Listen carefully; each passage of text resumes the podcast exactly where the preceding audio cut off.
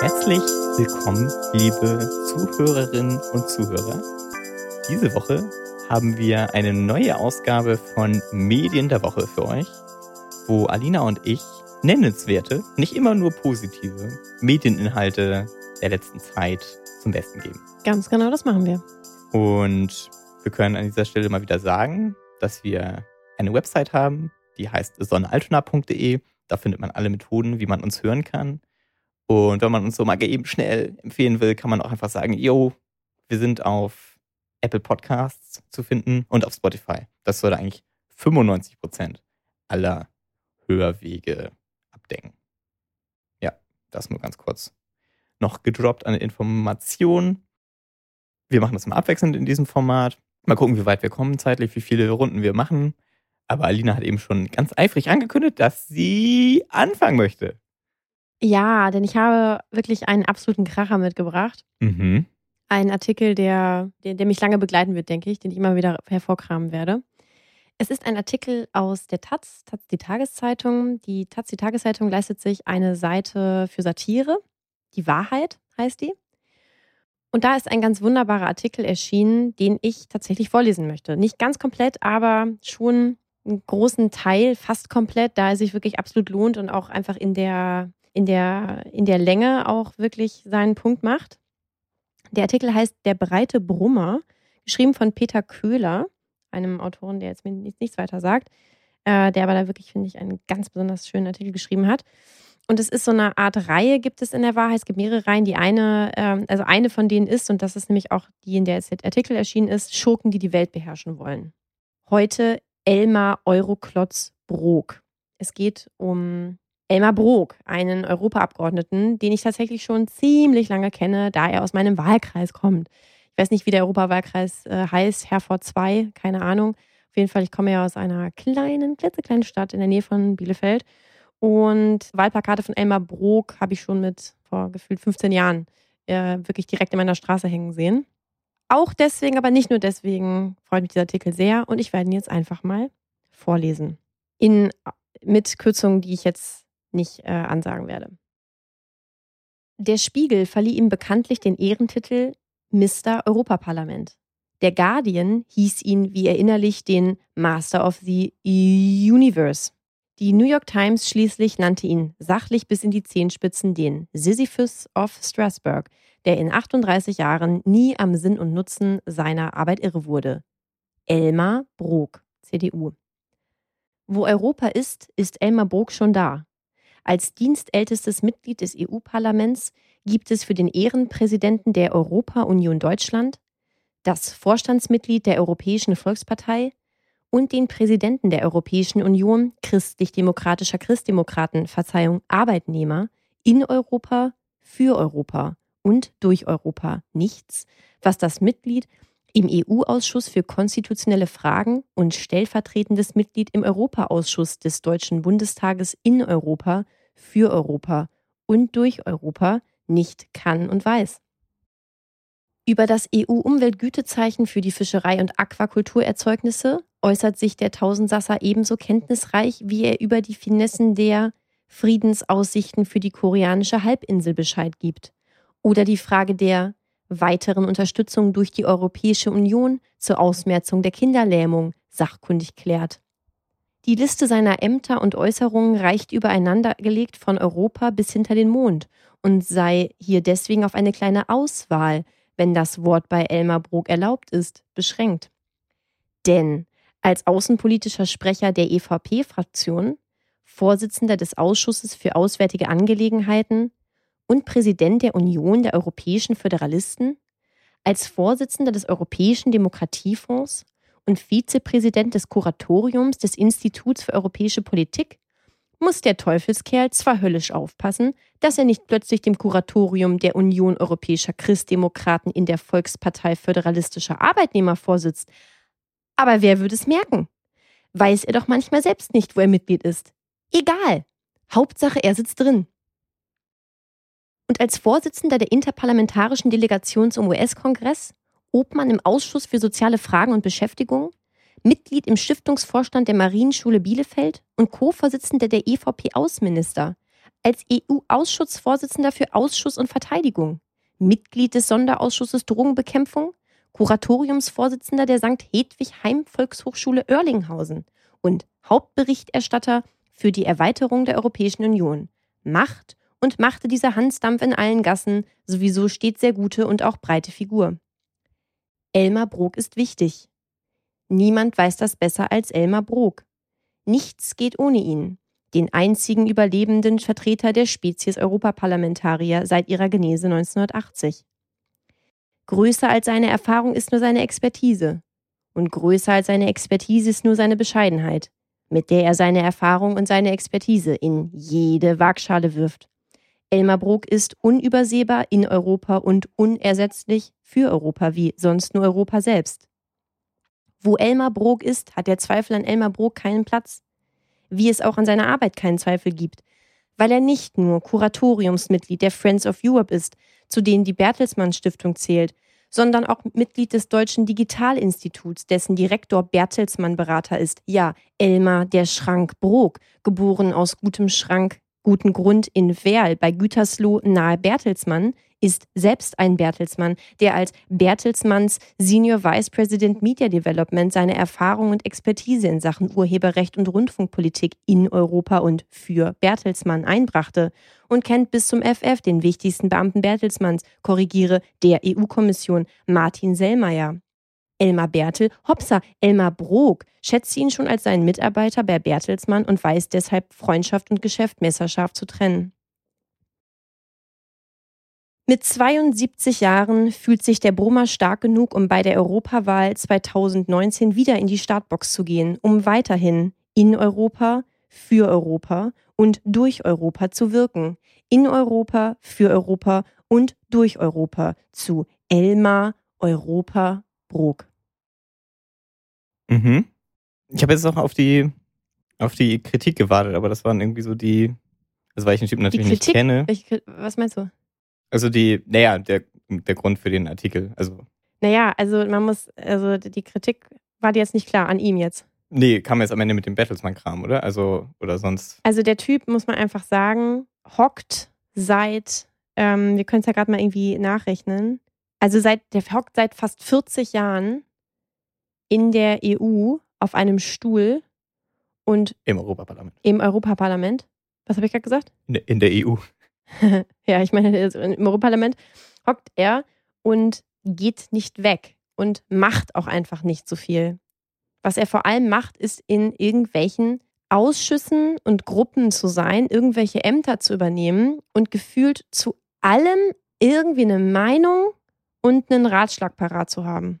Ja gut, aber das kann man ja von außen schwer bewerten, weil in Ausschüssen ist es halt nun mal so und es ist ja so, Landwirtschaftsminister wird auch wer das wissen will und nicht wer Landwirtschaft studiert hat und dann und auch nichts anderes gemacht hat, sondern halt. Ja, Elmar Bro kennt sich halt echt mit allem aus. Mit allem wirklich. Ja, gut. Das ist schon ein bisschen unwahrscheinlich. Ja, gut.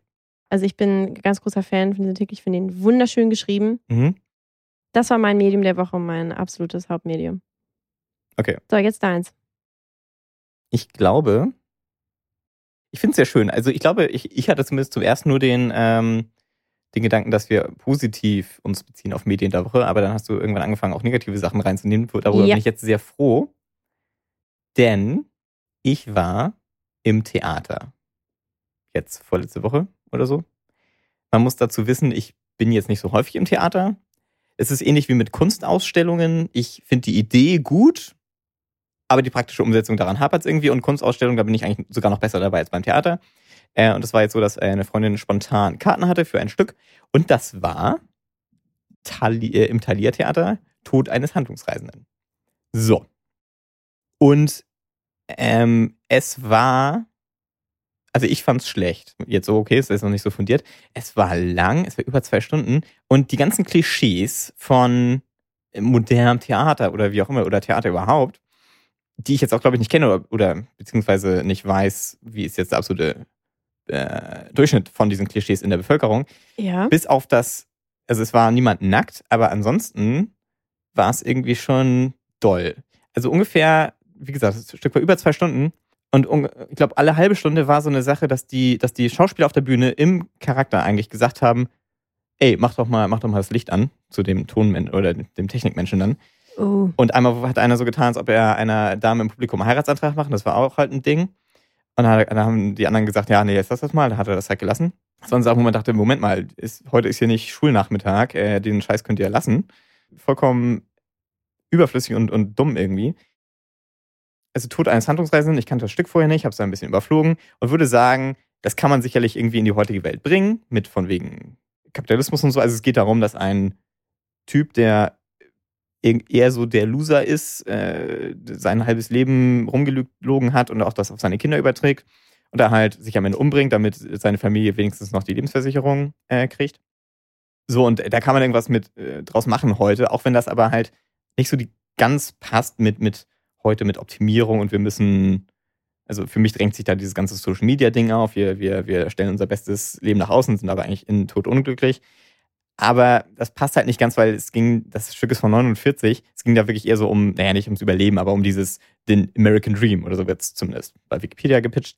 Und das müsste man schon ein bisschen drehen und so. Es war halt, weil, weil man, ich das ganze Stück über auch nicht wusste, Moment mal, ist er jetzt wirklich ein, macht er jetzt wirklich gar nichts und sind seine Kinder deswegen so, äh, haben die so eine weirde Beziehung, was das alles angeht. Und, also ich war, sorry, ich war eigentlich bei den Klischees, dieses sich ans Publikum wenden, war das Ding. Und dann die Monologe halt die Monologe waren halt häufig so, dass einfach dann halt laut irgendwas gesagt wurde und nochmal gesagt wurde und dann, warum machst du das denn immer? So, und dann so anklagen, dann wurde gesagt, ah, das habe ich doch nur so gemacht. Ich habe schon gesagt, das Stück ist zu lang, wäre gut, wenn es interessant gewesen wäre, aber man wusste dann, okay, jetzt soll dieser Punkt gemacht werden. Und dann ging es halt trotzdem noch ewig weiter. Und die, das muss auch, das war auch so möchtegern witzig dann irgendwie, die ähm, Dialoge teilweise. Also halt nicht, nicht mein Humor. Und dann waren die alle auch in so, in so ähm, Trainingsklamotten angezogen das sollte halt auch anscheinend noch eine Aussage sein. Das heißt, Leute, warum, ey? Und dann, das war technisch nicht schlecht, aber die hatten eine Schauspielerin, die halt äh, dauernd gesungen hat. Also das war an sich okayer Gesang, aber es war halt so ein, wieder so ein Crossover-Ding. Und dabei hat sie noch an einer, an einer, an einer Stange sie rumgeklettert. Also war schon in dem Sinne technisch beeindruckend, aber halt auch so, Leute, überlegt euch, was ihr machen wollt. Soll das jetzt hier Varieté sein oder ein Theaterstück? Ja. Und unterm Strich, dann war es halt auch noch sehr heiß. Gut, da kann das Theater jetzt nichts für, aber ähm, also es war wirklich so, dass ich sagen musste, mein Gott, ey, die Inszenierung komplett für die Tonne. Das, das absolute i-Tüpfelchen ist noch, dass Alina mir erzählt hat, dass das sehr gut sein soll, das Stück. Das habe ich gemacht. Hast du das gesagt? Oder Nein. ist nur, okay, mhm. dann hat es nur die Ich hatte keine Ahnung, dass du ins Theater gegangen bist. Ich bin hinüber gefallen, dass du, dass du gesagt so, hast, okay. ich war im Theater. So, dann bist du Was ist mit dir los? Bist du krank? Genau, okay, dann hat mir das die Freundin erzählt, mit der ich da war. Und auch, es hat mich, ich habe mich aber richtig gewundert, es haben alle Leute so, ich dachte, es wäre jetzt Konsens, dass es schlecht ist im Publikum und jetzt haben die Leute richtig lang applaudiert. Ich so, Leute, jetzt ist auch mal gut hier.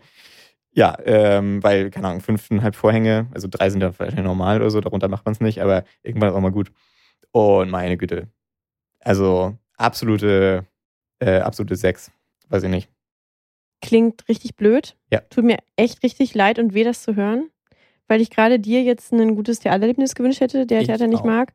Leider muss ich sagen, das klingt echt auch scheiße. Ich höre schon die Leute schreien, aber deckt sich auch dran meiner Erfahrung. Mittlerweile zeitgenössisches Theater genau das. Gefühlt ein Klischee abgefackel, was man sich nicht vorstellen kann. Hm. Eben genau das, was du sagst. Also das Einzige, was gefehlt war, dass irgendwie Leute nackt waren. Klingt ja. echt scheiße. Ja, ich, ähm, ich habe das in einer Unterhaltung danach die Theorie entwickelt. Vielleicht ist es so, ich fange von vorne an. Ich habe über Jazz gehört. Das ist halt, es gibt halt Sorten von Jazz, die sind so krass, das ist halt nur was für Jazzmusiker. Das Publikum sagt, das, das verstehe ich überhaupt nicht. Und das kann man erst appreciaten, wenn, wenn man halt jahrzehntelang sich mit den, mit den, mit den Strukturen in, in normaler Jazzmusik irgendwie auseinandergesetzt hat. So. Und vielleicht ist das mit dem modernen Theater so, dass wenn Leute halt das elfte Jahr Theater machen, dann nicht mehr so eine ganz normale, in Anführungszeichen, Inszenierung machen können, sondern sagen, nee, nee, das ist ja viel zu, viel zu Standard, das, ne, das, das hatten wir und jetzt kommt, jetzt kommt das. Nämlich die quasi in dem Sinne ein bisschen Meta, von wegen, das ganz normale Stück kennt jeder in- und auswendig, die Handlung weiß jeder und deswegen kann man im Prinzip jede, jeden Satz aus dem Stück kann man im Prinzip so machen, dass es hintenrum eine Anspielung ist auf die ursprüngliche, den ursprünglichen Text, ne, und so. Ich, ich kann mir sagen, kann mir denken, dass das eine Variante ist, wie man zu sowas kommt was dann ja allerdings außer Acht lässt, dass jeden Tag jemand geboren wird, der noch nie im Theater war und das nicht kennt.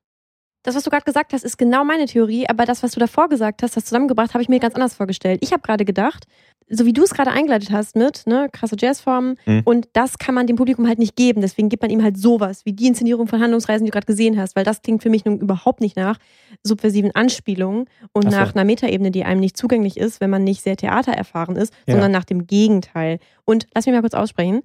Und das, was du danach gesagt hast, so hatte ich es gerade verstanden, dass du nachgesagt hast, das ist genau das, was ich auch denke. Also, dass ich nämlich, also versuch mal heutzutage als jüngerer Mensch eine klassische Inszenierung von Klassikern zu finden. Die findest du überhaupt nicht. Hm. Gar nicht. Du findest ja, also irgendwie, wenn du jetzt irgendwie, weiß ich nicht, irgendwas von Aeschylus sehen willst oder, oder auch nur eben jetzt, genau, sowas wie, weiß ich, ein klassisches Stück von Arthur Miller oder so. Es gibt keine klassischen Inszenierungen, ist auch mein Gefühl. Hm. Da, wo wir uns so bewegen. Ja.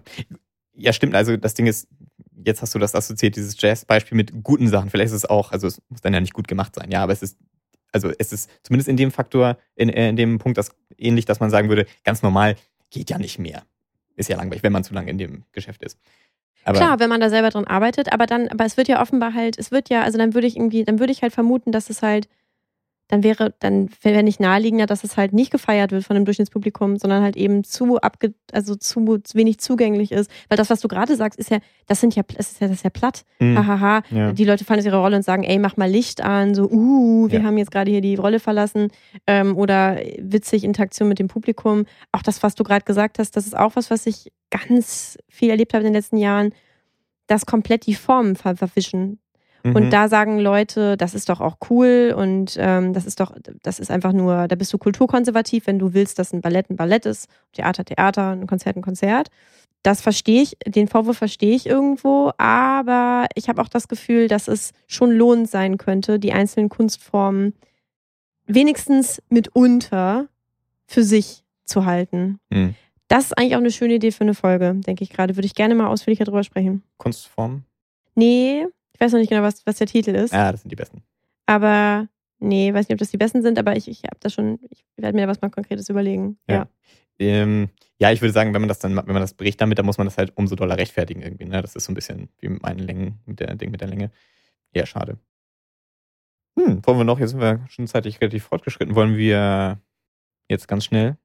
Ja, ganz schnell hau ich noch was raus und zwar empfehle ich sehr Moment, sorry, mir fällt noch was rein zu den Stücken. Das bringt mich zum Thema, das wir schon in der Folge hatten, nämlich, also einmal gibt es das Zitat von einem anderen Podcaster, Every day someone is born who hasn't seen the Flintstones yet. Das ist halt dieses Ding, dass es diesen Art, so diesen Bodensatz gibt an Kultur und das ist und diese, diese Kulturkanon-Idee, wo wir halt ja, absolut. überlegt haben, was, ja, wie geht das denn heute? Und vor allem Leute werden auf einmal geboren und, und haben das irgendwie auch nicht. Das ist ja das Gleiche, ne, mit, mit diesen klassischen Stücken. Und das finde ich total interessant, weil ich musste nur gerade an Filme denken und die, an die kommt man natürlich. Zumindest einfacher. Ne? Bei alten Theaterstücken, ja, Aufzeichnung vom Theaterstück ist ja irgendwie kein Ding. Ja, das ist, äh, finde ich interessant, tatsächlich. So. So, ich haue noch schnell eine zweite Geschichte raus, und zwar auch eine Empfehlung. Das ist ein ganz langer Text, den ich jetzt nicht komplett vorlese. es ist ein Demo-Aufruf. Es ist ein Demo-Aufruf zu einer Demo, die schon stattgefunden hat, wenn wir diese Folge, nicht nur jetzt, wenn wir sie senden, sondern auch schon jetzt beim Aufnehmen. Aber ich empfehle wirklich sehr, dich durchzulesen, weil ich den wirklich ganz, ganz, ganz toll fand. Und zwar ist der Initiator dieser, dieser Demo und diesem, dieses, dieses Aufrufs der Zuckerclub Bremen. Mittlerweile, ja, Zucker e.V., kein Club mehr. Das ist genau das Thema. Das ist ein Club in Bremen gewesen, der eine ganz, ganz große Rolle für Subkultur für viele Menschen fern des Mainstreams in Bremen gespielt hat, der geschlossen wurde, weil die Immobilie von der Stadt an wen mit mehr Geld verkauft wurde und der seit sechs Jahren auf der Suche nach einer Alternative ist. Und es sah immer wieder zwischendurch so aus, als, als gäbe es, als gäbe es eben, ähm, ja, als gäbe es was anderes. Es wurden über 60 Immobilien in diesen sechs Jahren wurden sich angeguckt und geprüft und es war immer wieder ganz kurz davor und es scheitert einfach die ganze Zeit. Und es haben sich mittlerweile auch schon wirklich unglaublich viele Gruppen, Leute mit äh, dem Zuckerclub solidarisiert. Mm, es gibt eine total aussichtsreiche Immobilie. Da dachte man eigentlich wirklich kurz, es ist soweit. Also ich habe das selber noch so auf Facebook geteilt, so, oh, ich kann es gar nicht glauben, jetzt ist es wirklich soweit. Es war nicht soweit. Und es ist wirklich einfach total traurig. Und es gab jetzt eben eine große Demo, die gegen diesen Missstand äh, demonstriert hat und für eine, für eine Lösung. Und dieser Text, der dazu aufruft, ist unglaublich schön. Also der hat mich so eine Mischung aus, also der hat mich total motiviert, also der hat mich irgendwie ganz ärgerlich gemacht, weil man wirklich nochmal so schön sieht, so, Alter, was läuft da falsch, aber auch irgendwie sehr motiviert.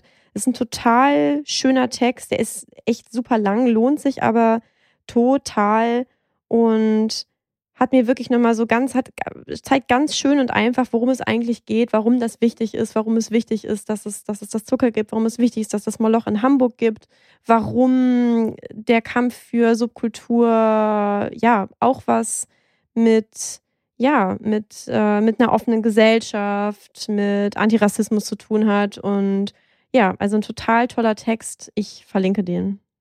Ein interessantes Medium, wie ich nicht drauf gekommen. Demo-Aufruf ja, habe auch nicht danach gesucht. Ich habe nicht gedacht, jemand Demo aufruft, sondern der ist mir halt in mein E-Mail-Postfach geflattert und ich war total begeistert. Aline auf der Suche so, man die, die heutigen Demo und die Demo-Aufrufe des letzten Monats. ja. Demo-Aufruf Monthly, der große Newsletter. Bitte was? Ich musste gerade an Zeitschriften denken. Es gibt auch mal den Fischer, den ja. Agrarsubventionierer. Okay. Und dann dachte ich mir, der Demo-Aufruf, so, so ein Ach, Monthly. Für, für ich habe das Wort nicht verstanden. Monthly, ja. monthly okay. Monthly. Monthly, ja. ja. Was hast du noch im Petto? Ich habe noch, das sind alles absolute Killer. Ich weiß gar nicht. Mm. Ja, bewahrst die fürs nächste Mal auf, Tim. Wir haben gesagt, wir hauen jetzt nochmal schnell was raus und dann ist aber dann, dann ist leider Schluss für heute. Äh, weiß nicht. Also, ist jetzt ein bisschen risky, weil Podcast ist ja eh alles Inside Baseball und wer schon einen Podcast gehört hat, hört auch andere Podcasts. Aber ich versuche es trotzdem mal, weil wir waren eben schon bei Theater und wenn man über Politik redet, das hat ja immer so ein, Politik ist ja so wichtig und wenn man Sachen zu Politik sagt, ist das sehr, ist das wichtig und man beschäftigt sich mit wichtigen Themen und so. Und deswegen kriege ich, kriegt man die Leute, ist das eine Empfehlung vielleicht für Leute, die noch andere Podcasts hören wollen oder die allgemein mal Podcasts auch weiterempfehlen wollen. Und ich finde, es ist eine Sache, die, eine, eine Podcast-Episode, die zeigt, was für ein krank gutes Medium Podcasts sind. Es ist die dritte Folge eines neuen Podcasts von der Zeit. Der heißt kurz gesagt, es ist ein Interview-Podcast. Und eigentlich mag ich keine Interview-Podcasts, weil ich finde bei Podcasts gut, dass man sich an die, an die Hosts gewöhnt, an die Leute und dann dauernd ein Gast. Weiß ich nicht. Aber natürlich ist das, ist es trotzdem gutes Potenzial, weil wenn das gute Interviewmenschen sind oder interessante Gäste, bitte, ne, ist es gut. Und das ist, dazu Gast ist Katharina Barley die neue Justizministerin. Ist, wenn das neue Parlament da ist, dann braucht man immer ein bisschen, bis man alle Namen kennt oder überhaupt die relevanten. Und sie ist ja einmal SPD-Frau, aber sie ist ja auch Juristin. Deswegen war es für mich auch speziell sehr interessant, weil sie auch ein bisschen über das Studium erzählt oder über den Werdegang drumherum. Und sie ist auch, sie hat eine britische Staatsbürgerschaft, äh, total interessant. Und sie redet viel über zu Feminismus und also sie zieht niemanden durch den Dreck. Da achtet sie natürlich auch drauf. Dafür ist sie jetzt zu, äh, eine zu große Nummer natürlich. Aber dieser Podcast ist so geil. Die sitzen, ich habe nämlich auf Twitter Fotos dazu gesehen, die sitzen ähm, in der Wohnung von der Produzentin, die in Berlin hat einfach ähm, ja, sich ihr Wohnzimmer so eingerichtet hat. Total cool. Also das ist auf jeden Fall mein Plan B. Sowas mache ich auch, wenn das irgendwie äh, mit Jura nicht klappt. Richtig super. Und die äh, sagen dann so, ja, wir haben ja auch ein bisschen was zu essen und wir sollen das immer kommentieren, weil wenn man das nur so hört, dann ist das irgendwie komisch. Und das ist total geil. Und erstmal redet Katharina Barley eine halbe Stunde über Moselwein. Total cool. Und okay. Ja, und ähm, also es, es geht auch um Politik total und so. Es ist nicht nur oh, mal privat ganz anders so. Es ist, ich finde es wirklich interessant. Es kommt, es ist, es ist nahbar im, im besten Sinne. Und es ist was, was ich auch schon mal bei diesen, ähm, bei dem, bei dem Deutschlandfunk Zeitfragenkram gut finde, wenn man wirklich ein bisschen tiefer in ein Thema wirklich reingeht und halt nicht nur, was meinen Sie dazu? Okay, ne, sondern halt wirklich ein bisschen ganzheitlicher und wie, wie Leute die nächsten paar Sätze über ein Thema reden, finde ich halt, es ist, ist viel interessanter als das Endergebnis meistens. Und ich musste, also ich bin jetzt nicht der, ich bin jetzt nicht SPD-Wähler oder finde äh, Barley sonst so total cool von der Politik her, aber ich fand nur bei ganz wenigen Themen, ich glaube nur bei einem Thema eigentlich, dass ich dachte, oh, Augenroll, Standardkram. Ähm, und bei allem anderen dachte ich so, ja, das ist, das ist doch interessant. Und wobei ich innerlich schon, äh, schon, schon mich vorbereitet äh, hatte darauf, äh, zu sagen, jetzt ist, jetzt ist okay, jetzt ist okay, jetzt ist vorbei. Äh, jetzt ist nicht mehr sympathisch, aber wäre auch, wär auch zu gut gewesen. Ja. Manko oder beziehungsweise die Folge ist dreieinhalb Stunden lang. Dann sagen Leute, äh, soll ich mir das anhören? Wie lang ist die? Dreieinhalb Stunden. Dreieinhalb Stunden. Das ist nämlich das Geile. Das Konzept des Podcasts ist, dass ähm, die Leute ein Keyword kriegen und das dann sagen und dann ist die Folge vorbei und bis dahin nicht. Also der Gast bestimmt, wann es zu Ende ist. Das ist interessant. Das ist mega lustig. Dreieinhalb Stunden? Yes. Nie im Leben höre ich mir das an. Ja, okay, das ist die Reaktion, aber das Ding ist, man kann ja einfach anfangen. Man muss es nicht Ja. zu Ende hören. Ja, Versprochen. das stimmt, okay. Deswegen ist es auch so ein, ist es ein, ein Podcast. Äh, Universumsding im Prinzip, weil das ist ja auch so ein Vorhalt gegen Podcast. Wann soll ich das denn alles hören? So. Aber Surprise, man kann es hören, wann man möchte und aufteilen in so viele Teile, wie man möchte. Ja, das ist mein anderer Tipp. Super cool. Ja. Also irgendwie bin ich jetzt doch schon interessiert. Alina, es freut mich immer, wenn du das sagst. Und ich freue mich, dass du dich freust. Hättest du noch eine Sache, Ich hätte noch eine winzige Sache. die wir in drei Sätzen abhandeln können? Ja. Geil, lass uns das noch machen. Eine, eine, ich wollte schon immer mal das einläuten, eine Lightning Round. Was ist eine Lightning Round? Das ist die zack, zack, zack, ganz schnell. Okay, gut. Ich habe auch noch ein negatives Medium. Auch das eignet sich mal aufzugreifen in einer ganzen Folge vielleicht. Okay. Und zwar habe ich hier einen Newsletter vom Martha Museum Herford, wo ich herkomme, wie ich bereits verraten habe. Ein ganz, ganz tolles Museum. Super Leute, super Ausstellungen, super Architektur, alles ganz, ganz toll. Aber auch die sind nicht gefeit davor, einfach den größten Quark von sich zu geben, was ich vor allem sprachlich meine. Mittlerweile denke ich mir echt so, hallo, ähm, was, was ist überhaupt irgendwo los? Warum können sich Leute nicht mehr ordentlich ausdrücken? Warum wird überall einfach nur Bullshit von sich gegeben und rumgeblat? Ich möchte einfach nur hier ganz kurz einen kleinen Abschnitt vorlesen. Und zwar wird hier eingeladen zu einer Ausstellung, die heißt Willkommen im Labyrinth, künstlerische Irreführungen. So, und das Abstract hier zu der Ausstellung geht so. Labyrinthe beruhen auf komplexen Systemen, die die Orientierung spielerisch herausfordern. In einer globalisierten Welt werden sie zu symbolhaften Zeichen, die dem wachsenden Gefühl der Unübersichtlichkeit eine greifbare Form geben. Auch in der Kunst erlangt das Motiv des Labyrinths neue Bedeutung. Die vielfach eigens für die Ausstellung entwickelten Raumstrukturen laden ein, sich lustvoll zu verirren und die Orientierungssuche als produktive Kraft zu erleben. Und worauf ich hier besonders hinweisen möchte, ist auf die Aussage, auf den Satz, Labyrinthe werden zu symbolhaften Zeichen. Wer hat das geschrieben? Ja, ich fand den ersten Satz gut, von wegen basieren auf komplexen Systemen, was halt auch einfach nicht stimmt. Ähm, ja, genau, überhaupt nicht. Einfach mal gar nicht. Ja, genau. Auch das Ja, ist halt geil. einfach Quatsch. Geil. Und das ist halt echt, darüber möchte ich auch nochmal eine Folge machen. Also uns droht, meine These ist, uns allen droht unheimliches Unheil, wenn wir anfangen, Sprache einfach irgendwie zu benutzen und irgendeinen Quatsch zu sagen. Ja, ja. Ein äh, Fotografie-Podcast, den ich immer höre, äh, On Taking Pictures, haben dafür, die haben dafür einen Namen, Art School Pretense. Art nämlich- School Pretense. Genau, mhm. wenn nämlich halt, bei, Ja. also Ausstellungsbeschreibungen Ja, sind, sind ja, äh, das gefundene Fressen. der, Absolut. wie heißt das, der, die Petri-Schale, der Petri-Dish für sowas. Also halt, Ja, zack. absolut. Äh, Und das Schlimme ist aber, dass das halt wirklich, das Bullshit-Bingo. ist ein, das ist ein. Gestand, das ist eine gestandene Institution. Das Ja. sind nicht irgendwie irgendwelche Leute. Das ist wirklich, ähm, ja, also absolut erschreckend. gut. Etwas lang für eine Lightning Round vielleicht. Oh, okay. Aber gerade in diesen Wochen wurde die letzte Folge einer sehr schönen Serie ausgestrahlt, The Americans. Ich habe sie vielleicht schon mal erwähnt, aber nicht so intensiv. Einfach nur deswegen eine ganz kurze Empfehlung. Gucken, gucken, gucken, gucken. Ist auch, die ersten paar Staffeln sind auf Netflix. Es ist eine super Serie über, wie jede gute Serie am Ende ist, über menschliche Beziehungen. So ein bisschen wie Sopranos, wo man denkt, Mafia und The Americans. Es geht darum, dass äh, im Kalten Krieg ein Ehepaar, das ist äh, russische Undercover-Agenten sind. Und es ist mega geil. Also es, ist, es ist, es hat einen ganz kleinen Action-Anteil, aber nur ganz wenig. Es ist eine tolle Serie, weil die beiden das halt machen und dann ihren normalen Job haben. Und das Geile ist, weil die halt, ähm, die haben so Informanten und so. Und jedes Mal, wenn sie, es kommt ein Schnitt und dann gehen sie als wer anders irgendwo längs, ne, weil sie sich dauernd verkleiden müssen. Und so kann man halt irgendwie das X-Fache an menschlichen Beziehungen abthematisieren, weil die halt als irgendwer posen noch so nebenbei. Es ist total interessant. Gute Schauspieler, tolle Kamera, ähm, super Serie. Ähm, unter Kennern die beste Serie, die in den letzten Jahren gelaufen ist, als solche gehandelt. Und richtig gut. Also Momente, wo ich laut applaudiert habe beim Gucken äh, für die Charakterentwicklung, die zwangsweise halt dahin gegangen ist. Und ich dachte, das kann doch nicht sein, dass das jetzt kommt. Oh nein, es kommt jetzt Tipptopp. Tipp, tipptopp. Cool, super cool. Dann waren das die Medien der Woche. Und wir sagen Tschüss, bis nächste Woche.